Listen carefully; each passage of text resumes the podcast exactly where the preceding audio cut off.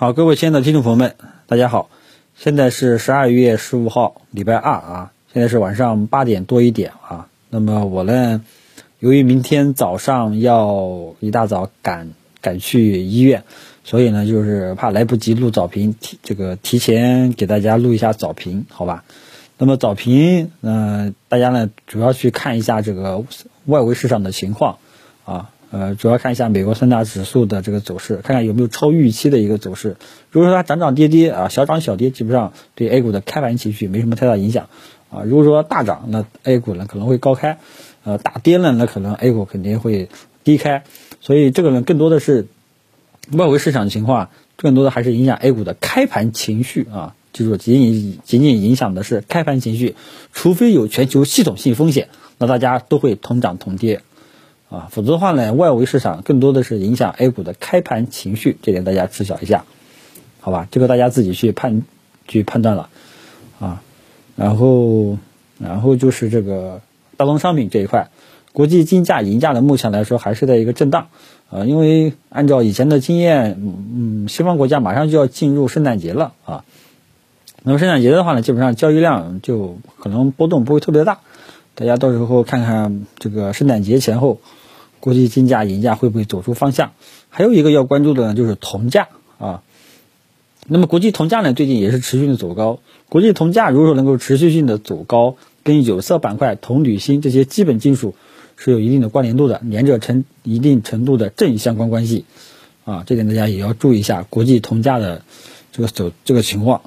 消息层面上呢，我刚刚也看了一下，基本上也很清淡吧，没什么特别值得主要主要点评的。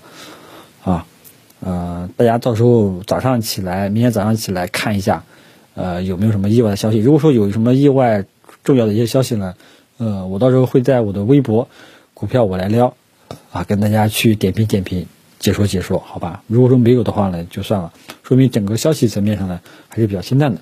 然后呢，就是明天大家要干什么事情啊？我觉得更多的还是要多看少动，啊，保持现有的一些仓位。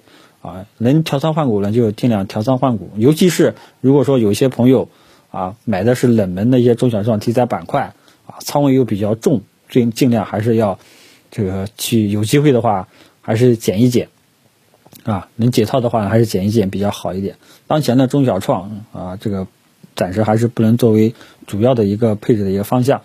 呃，然后呢，就是另外一个还是要看这个银行、保险这两个权重能不能。这个止跌反弹，啊，因为只有当这权重这几个权重板块啊能够止跌上涨的话呢，咱们的沪指才有突破的希望啊。但是过去一段时间，大家也看到了，银行保险就是一个过山车行情啊。我估计，嗯，后面可能还会长时间的横盘震荡吧，啊，看看有没有新的老大哥能够带动起来，好吧？所以整个早上的内容呢，也就这些啊，还是之前。呃，跟大家说的那些策略啊，呃，时不时的去捡捡核心资产，一些低估值的一些优质的标的，一些这个看看有没有捡捡漏，啊，然后中小创现在呢还时机还不是很成熟，我们仍需耐心等待，好吧，其他的就没有什么了，谢谢大家。